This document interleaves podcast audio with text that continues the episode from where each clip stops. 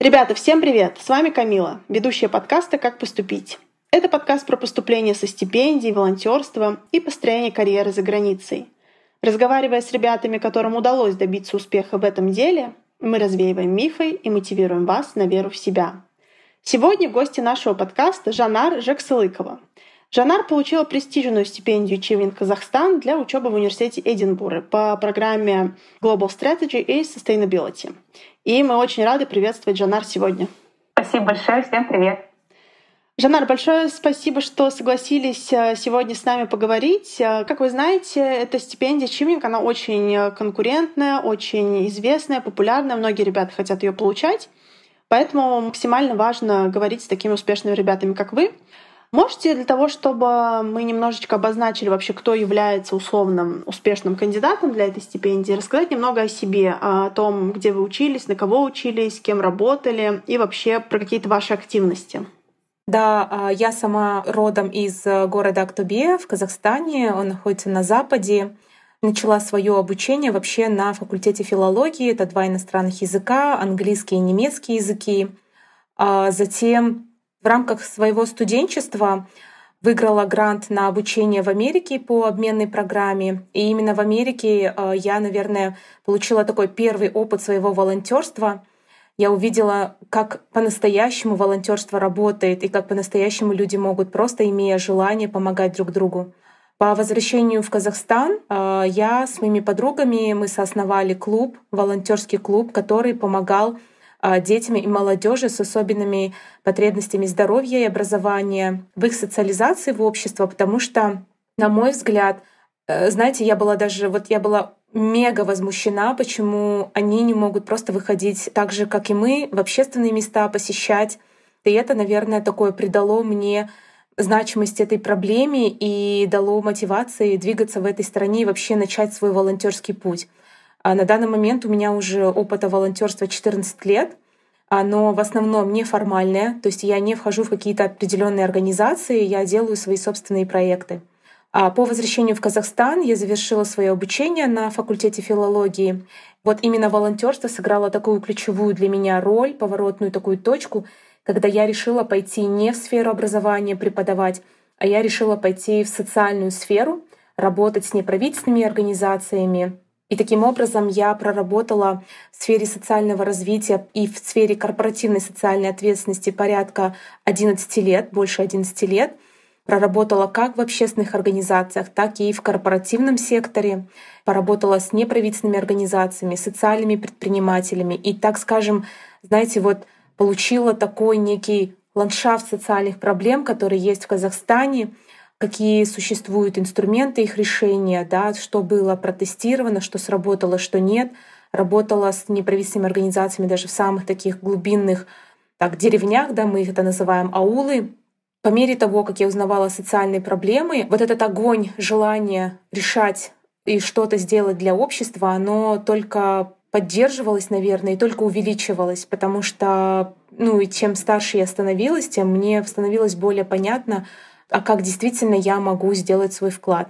Из волонтерства это уже превратилось в работу, и на каком-то этапе своей работы, наверное, я пришла к пониманию, что социальные проблемы, они тоже сами по себе не появляются, они очень э, достаточно в тесной связке э, с экологическими проблемами, зачастую экологические проблемы, они порождают социальные проблемы, либо это наоборот. Было ощущение, что я пришла в такую точку своей карьеры, где все крутилось вокруг темы устойчивости. Но что такое устойчивость, да, на тот момент для меня было только определение, что такое устойчивое развитие, а вот глубинного понимания этой концепции не было. Поэтому моим решением было, чтобы как-то дальше продвинуться по своей карьерной траектории, моим решением было вот пойти учиться. И, конечно же, программа Achieving, она дает просто замечательную возможность этого карьерного продвижения и в том числе и получения знаний, навыков, но и самую большую роль, которую Чивник всегда подчеркивает во всех своих статьях, во всех своих документах, это, во-первых, наличие навыков нетворкинга у кандидатов, да, и в том числе, что вы именно из программы возьмете одно из самых главных результатов — это нетворкинг. Нетворкинг с ребятами из других стран — а, этот нетворкинг, который вам позволит там в будущем создавать какие-то совместные проекты, коллаборации, возможно, просто партнерство между вашими организациями. Возвращаясь к вашему вопросу, какой, наверное, идеальный кандидат для чивнинга, дам свое да, понимание со своей стороны. А на мой взгляд, первое, на что они смотрят, это на, конечно же, лидерский потенциал. И я свой лидерский потенциал описала в эссе на первом этапе да, э, кандидат на стипендию Чивник должен написать 4 эссе. И вот вы, эти 4 эссе — это ваш единственный шанс, который вас может продвинуть дальше на второй этап. И вот первое эссе оно посвящено как раз-таки а где проявились ваши лидерские навыки? Я писала два кейса. И один из кейсов это вот был как раз-таки сооснование этого волонтерского клуба. Это тоже это некий вклад да, вот в, местное, в жизнь местного сообщества. А, какой был конкретно результат, да, писала. Вот для меня, например, конечно, есть там количественные результаты, но для меня, знаете, был такой результат, что мы с этими ребятами были как социальные друзья. Мы ходили в кафе, мы ходили, я не знаю, мы могли просто весело проводить как-то время, играть, еще что и вот для меня было большим-большим таким, я посчитала достижением, когда тот парень, у которого нарушение зрения, просто стопроцентное, у него, к сожалению, после пожара также нарушились э, ну, физическая так, мобильность, да, скажем, и рук, и ног. И вот он, знаете, он мне звонит, Алибек, и он мне говорит, Жанара, мы собираемся в парк, поэтому мы, в общем, тут, э, я тебя приглашаю в парк на пикник. И вы знаете, вот этот какой-то шифт э, в их поведении, когда только мы взяли инициативу в свои руки, и мы их куда-то приглашали, а здесь, получается, уже э, наши ребята, скажем так, наши подопечные, они уже э, развив определенные социальные навыки, да, они уже начали что-то инициировать и приглашать волонтеров. Второй кейс, который я описывала, э, я инициировала проект с девочками-подростками, привлекла двух тренеров на волонтерской основе и также команду волонтеров. Идея была, чтобы девочкам-подросткам во-первых, а, научить их софт-скиллам, да, это лидерские навыки, коммуникации, а, работы в команде, разрешение конфликтов, и плюс обучить их волонтерству. В основном девочки были из неблагополучных районов а, города Астана, это наша столица, в которой я уже живу после своего родного города, туда переехала по работе. И вот эта основная цель была показать девочкам-подросткам, что несмотря на наше такое патриархальное общество, какие еще ролевые модели, какие роли они могут сыграть в обществе. Помимо развития их навыков, я организовывала встречу с успешными девушками, которые были из таких же простых семей, но которые добились в этой жизни определенных достижений. Они пришли и они выступали перед девочками, делились своими. Например, я пригласила одну из своих знакомых, она работала в ЮНИСЕФ менеджером по коммуникациям. И через такие выступления, через такое взаимодействие с более успешными, с уже с успешными девушками, эти девочки тоже почувствовали в себе такую силу, уверенность э, благодаря изучению волонтерского проектного менеджмента, у них тоже появилась уверенность в том, что они что-то могут. Несмотря на то, что они школьники, они что-то могут, они делали тоже после этого проекта различные свои мини-волонтерские проекты. Вот. Я описала эти два кейса, а, потому что чивнинг, он хочет услышать о вас, а где вы себя проявили как лидер, а где вы взяли ту ответственность, которую вы в принципе не должны были взять. Вот мой главный совет — не берите никакие примеры своей работы, если это касается ваших прямых обязанностей. То есть чивнингу не нужно знать, как хорошо вы выполнили работу. Чивнинг хочет узнать, а что вы сделали дополнительно, что вы сделали сверх того, что от вас требовалось. Даже если это будет касаться работы, например, в эссе по нетворкингу, там я описывала кейс, каким образом, познакомившись с партнером а, с неправительственной организацией по своей работе, используя свой нетворкинг, я могла помочь им выйти на большую аудиторию и улучшить осведомленность общества о цифровой инклюзии. Хотя, ну, например, скажем, это не было в моих там должностных инструкциях. То есть Ичивник хочет узнать, что вы сделали дополнительно. В этом ваши отличия от э, других кандидатов, ну, от, просто от других людей. Хорошо, поняла. Спасибо большое. Наверное, перейду к вопросам про вообще заявку, про более процедурные моменты. Было ли что-то, что в заявке, может быть, показалось сложным или пришлось э, с какими-то вопросами чуть дольше разбираться? Ну, вы уже упомянули про эссе, но вот я знаю, что многие ребята, им реально тяжело написать это эссе, они не всегда это делают хорошо, не вникают в вопрос, иногда кого-то пугает заявка сама, кого-то там рекомендательные письма и так далее. Что в вашем случае вам показалось, может быть, если и не сложным, то хотя бы таким challenging? Наверное, самое сложное это для, лично для меня было написание эссе «Карьерный план». Имея за плечами такой опыт, ну такой как бы путь, почему я вообще начала задумываться об изменениях в карьере? Потому что ну, наступил, наверное, какой-то своего рода карьерный кризис. Ты работаешь, работаешь, работаешь, и ты в какой-то момент понимаешь, что ты в этой точке, когда ты, в принципе, ты все отдал, все, что ты мог, ты все получил, все, что ты хотел или тебе могли дать. А куда дальше?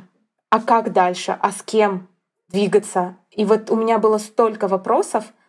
Я понимала, что я хочу в тему устойчивости, но в силу того, что я знала эту сферу в основном чисто, ну, как бы из теории, да, из того, что я читаю, из того, что я как бы я не работала в теме устойчивости, хотя социальная сфера развития — это часть темы устойчивости, но я имею в виду, что я не работала именно так комплексно. Вот для меня, наверное, написание эссе по своему карьерному плану это было одно из самых сложных. И если честно, я вам скажу, что у меня до сих пор к себе вопрос — сфера устойчивости, она настолько обширная, да, там и возобновляемые источники энергии, экология, там и социалка — энергоэффективность, очень-очень много разных э, направлений. И вот куда конкретно себя поместить вот в этой сфере, вот это для меня, я точно понимаю, что меня драйвит забота о людях, и, но что конкретно, это же вот тоже не совсем... Вот я знаю, что, да, меня драйвит забота о людях — а как будет выглядеть моя работа, каков будет формат, вот я до сих пор задаюсь этим вопросом. Но что мне помогло, чтобы сразу вам не только свою боль озвучить, а чтобы дать какой-то еще и совет, что мне помогло? Я, конечно, эссе, вообще свою заявку сабмитнула за 15 минут до окончания срока. Но я вам такое не советую, потому что я слышала, что в последние минуты в силу того, что многие сабмитят, система может просто ну, где-то заглючить и а у вас будет, ну, как бы, ну, столько работы сделано, и будет жалко, если чисто из технических моментов. Просто, знаете, вот я пришла к выводу, и на тот момент просто села, выдохнула, подышала чуть-чуть, и я просто сказала себе, вот я напишу ровно то, какое понимание своего карьерного развития у меня есть на этот момент. Оно может измениться. И чивнинг, он это не какой-то контракт, который вы написали в карьерном плане, и вы вот прям буковка-буковка, вы должны все это реализовать. Туда могут быть внесены какие-то коррективы. Даже вот сейчас я уже идею проекта развиваю, и у меня она вот так вот разворачивается, и я понимаю еще больше и больше перспектив того, как можно это сделать в Казахстане. Поэтому напишите ровно так, какое понимание у вас есть сейчас. И сдайте. Вот это то, что меня вот успокоила, я просто остановилась. А то так я его переписывала несколько раз. Я просто остановилась на этом моменте и уже сдала. Про документы об образовании, про диплом бакалавра, транскрипт с оценками. Если он у вас на не английском языке, то я тоже рекомендую с этим как бы не затягивать, а нотариально это все перевести на английский язык, отсканировать и загрузить в систему. Хотя эти документы они не нужны до 7 ноября. То есть до 7 ноября нужно просто заполнить всю вашу заявку электронную и написать 4 эссе. Да, все верно. И на самом деле с момента того, как начался вот этот ковид, они очень упростили требования. Сейчас даже не требуют э, сабмитить перевод, поэтому можно просто загрузить а. да, оригиналы. Но я знаю, что многие все равно загружают, поэтому, ребята, как сами посчитаете нужным, э, если уже на какие-то программы подготовили этот нотариальный пакет документов с переводом, то можно, конечно же, и его загрузить. Скажу, наверное, э, еще то, что вы отличный пример того, что Чивнинг хорошо относится к смене специальности, потому что у вас, получается, образование было по одной специальности, опыт работы ушел чуть-чуть в другую специальность, и устойчивость хоть и была связана с ней, это все равно что-то более или менее, как я, мне кажется, новое для вас. Были ли какие-то вопросы про это, может быть, на интервью или вообще, или это настолько было как бы нормально, что про это даже никто не спрашивал ни разу?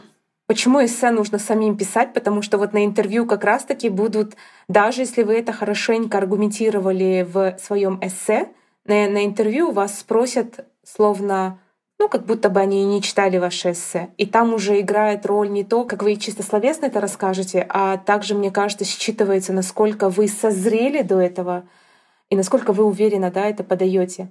Да, я согласна, здесь чивнинг, программа очень гибко относится вообще к какому-то вот этому карьерному шифту, даже если вы были инженером, и вы хотите, не знаю, податься, может быть, куда-то в социалку, да, и у вас есть четкое понимание, что вы будете делать с этой социалкой — я тему устойчивости, я сейчас учусь, например, в бизнес-школе, то есть я изучаю тему устойчивости в контексте бизнеса, потому что я большое время проработала в э, донорских организациях, потом проработала три года в корпоративном секторе, то есть у меня есть понимание, и я понимаю, что бизнес как один из ключевых стейкхолдеров либо в регионах, либо в больших городах, в селах у нас в Казахстане играет большую роль, порой играет роль градообразующего предприятия. И здесь возникает э, такая проблема, что ну, вот эти задачи решения как экологических, так и социальных вопросов э, в контексте бизнеса, они вызывают ну, очень много, скажем, еще больше порождают много вопросов и требуют каких-то вот таких решений, эффективных решений. Я это все видела. Мне достаточно было, конечно, легче это все аргументировать, почему тема устойчивости э, меня интересует и что я планирую с ней делать дальше. Плюс еще здесь, наверное, такая была связка с тем, что очень хорошо, если вы еще туда дадите какого-то значения, почему важно это именно для вашей страны. Потому что, например, э, Казахстан, как и другие страны, чья экономика в основном такая базируется на добыче да, различных ресурсов, очень возникает много различных моментов, которые требуют инвестиций, Инвестиции могут прийти тогда, когда, например, казахстанские компании, они будут отвечать каким-то международным требованиям. А чтобы отвечать этим международным требованиям, нужны знания, нужны эксперты, нужны определенного там какие-то рода технологии.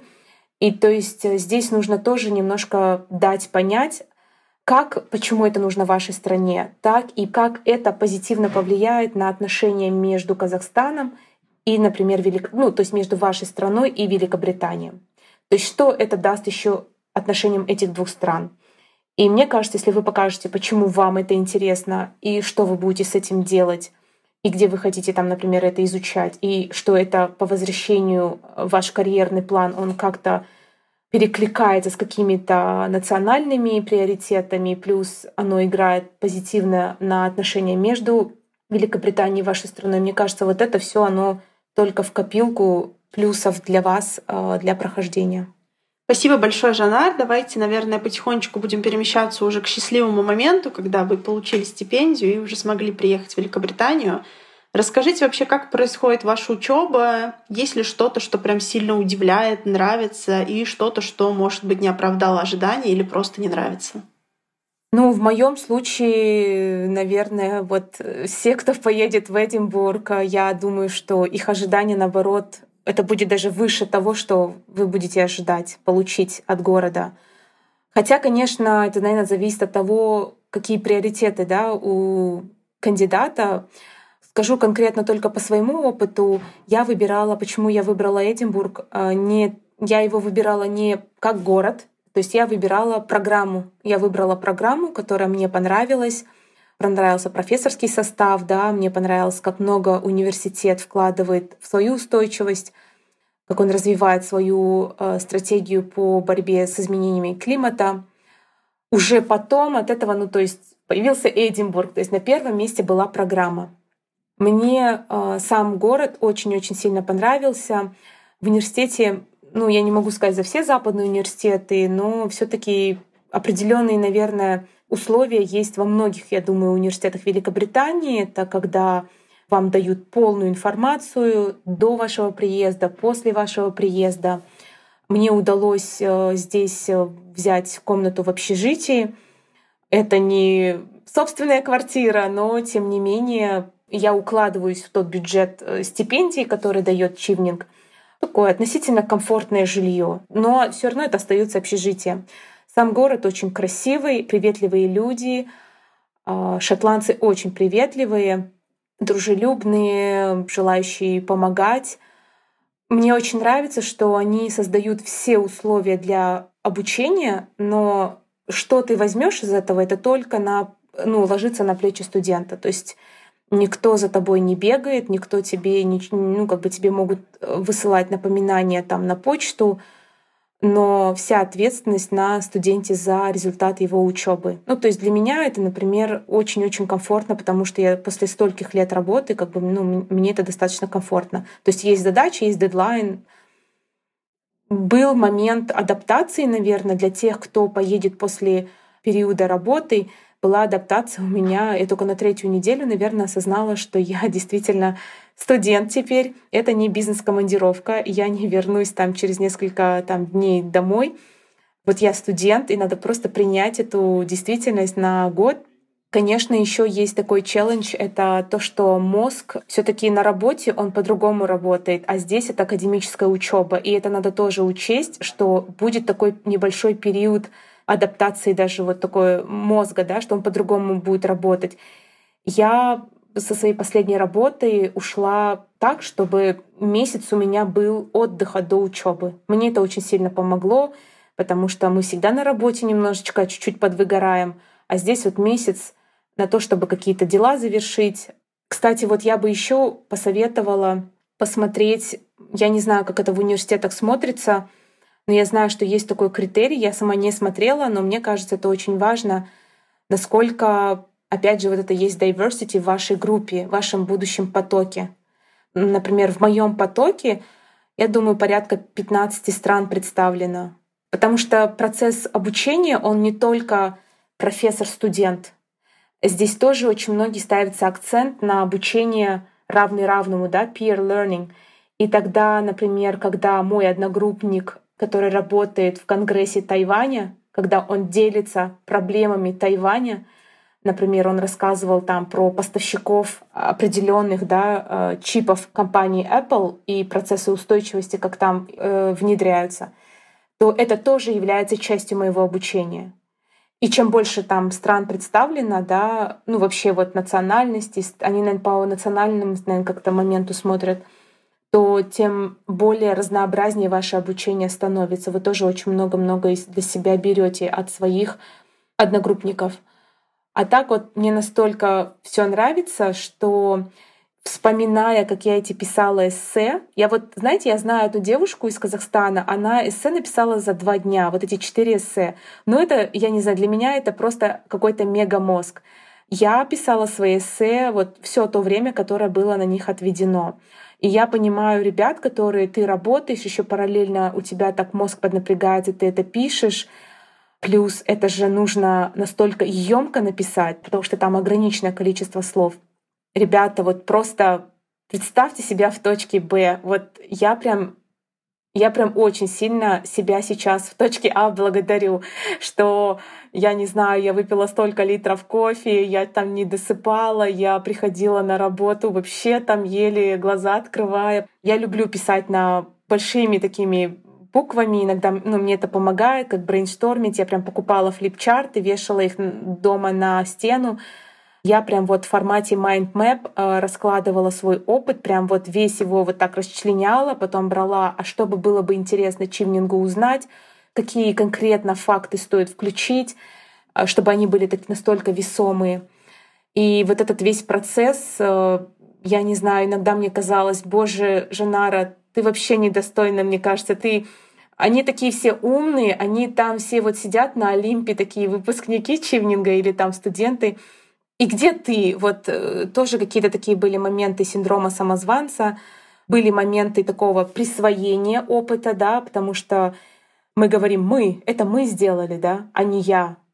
Даже если это я сделала, но как будто бы немножко нескромно сказать «это я сделала», это была моя идея, я нашла на это деньги, я, я там собрала э, людей вокруг э, себя на эту идею. А вот здесь Чивнин как раз-таки хочет, чтобы вы не рассказывали про мы, а вы рассказывали конкретно про себя. И здесь, знаете, такой момент, мне кажется, когда ты присваиваешь этот опыт, это тоже момент зрелости. Я думаю, что чивнингу нужны люди зрелые. Я не обязательно говорю про возраст. Э, это вообще, мне кажется, не касается возраста. Можно быть незрелым, и, мне кажется, в 50 лет. На зрелость вашей готовности и понимание, э, зачем вам нужно учиться, что вы хотите учиться, где вы хотите учиться, какой у вас план по возвращению домой. Вот если это все будет, вот вы это в эссе напишите, проживите это тоже до момента интервью и выдайте там прям вот уверенно, с такой уверенностью, готовностью. И, конечно же, так как комиссия чивнинга — это тоже люди, и они видят, знаете, вот они, ну, мне кажется, в моем случае Хотя я была не сильно эмоциональна, но в моем случае это было то время, когда я приехала с Америки, и мне было непонятно, а почему люди не занимаются волонтерством. Блин, мы можем так много, почему мы вот это сидим и ждем государства? Возьмите что-нибудь в свои руки и начните делать сами. И, наверное, вот это вот у меня внутри такая вот прям готовность что-то делать. Дайте возможность просто научиться вот чему-то новому, и я потом это приеду и буду делать. То есть здесь достаточно, я думаю, они тоже чувствуют, насколько у кандидата есть такая эмоциональная, наверное, ментальная какая-то готовность к получению этого опыта. Потому что хоть мне тут и все нравится, я вам скажу, что первую неделю я вроде как все мне нравилось, вторую неделю я начала где-то скучать по дому, я вообще я потом, как увидела э, график всех заданий, уроков, экзаменов, потом диссертация. Ну, то есть вы тоже должны немножечко себе помочь к этому подготовиться. Я лично скажу, что, ну, в принципе, я об этом очень достаточно открыто говорю. Когда у меня начался карьерный кризис, я пошла к психологу, и я год занималась психологом по личностным моментам. И мне кажется, что это тоже помогло каким-то образом проработать что-то, то, что может в рамках учебы возможно мешать. Живя за рубежом самостоятельно, нужно иметь такую внутреннюю, мне кажется, опору крепкую, чтобы какие бы случаи ни возникали у вас, вы могли все-таки опереться на себя, и вы меньше стрессовали. Конечно, ко всему не подготовишься, но тем не менее, вот если есть э, среди слушателей такие, как я, у которых был какой-то карьерный путь, и потом был карьерный кризис, и вы вот хотите из этого прыгнуть в чивнинг, то я бы очень вам посоветовала вот все таки позаниматься как-то вот э, с личностным развитием, чтобы себя немножко усилить, подрасти, и чтобы, приехав сюда, у вас психологические вещи, они вам просто не мешали. Да, спасибо большое. А, Жанар, мне кажется, что вы дали столько очень полезных, даже не то что лайфхаков, а просто каких-то фундаментальных истин, которые точно помогут многим ребятам не только просто сделать хорошую, интересную заявку, но и правда подумать какими-то важными вопросами. А, большое вам спасибо за то, что уделили время. И сейчас я, наверное, да, отпущу вас, чтобы вы дальше продолжали свою занятую-занятую учебу и жизнь. И желаю вам, чтобы у вас все получилось и учеба прошла очень интересно и захватывающе. Да, спасибо, Камила, за эту возможность. Я всем слушателям, если вы мечтаете учиться по стипендии Чивники или, в принципе, ну, как бы мечтаете учиться за рубежом, я вам всем желаю удачи. И самое главное здесь, ключевой ингредиент — это вера в себя. Мне кажется, это а, самое то ключевое, то, что может вас поддерживать, то, что вы действительно можете. Просто напишите Чивнингу, э, почему вы хотите учиться в UK, как вы это все примените да, обратно как бы у себя дома, ваш карьерный план. Вот через свою призму дайте ей ровно свое понимание, потому что и не забывайте написать, мне кажется, вкрап... сделать какие-то вкрапления личной истории. Почему вас это волнует? Потому что мне кажется, читать историю намного интереснее, чем читать просто эссе, где хорошее аргументированно, все так написано, но как по методичке. А где-то есть присутствие личной истории, вот ну, напишите это. Поэтому всем желаю удачи. Очень рада была поделиться какими-то лайфхаками. Спасибо большое, Камила. Спасибо большое, Жанар. А вы, ребята, подписывайтесь обязательно на наши соцсети. Мы там тоже выкладываем очень много полезной информации, включая и про чивнинг. И не забывайте, что в этом году дедлайн чивнинга уже 7 ноября. Поэтому, ребята, всем удачи и обязательно будем с вами на связи. Всем пока!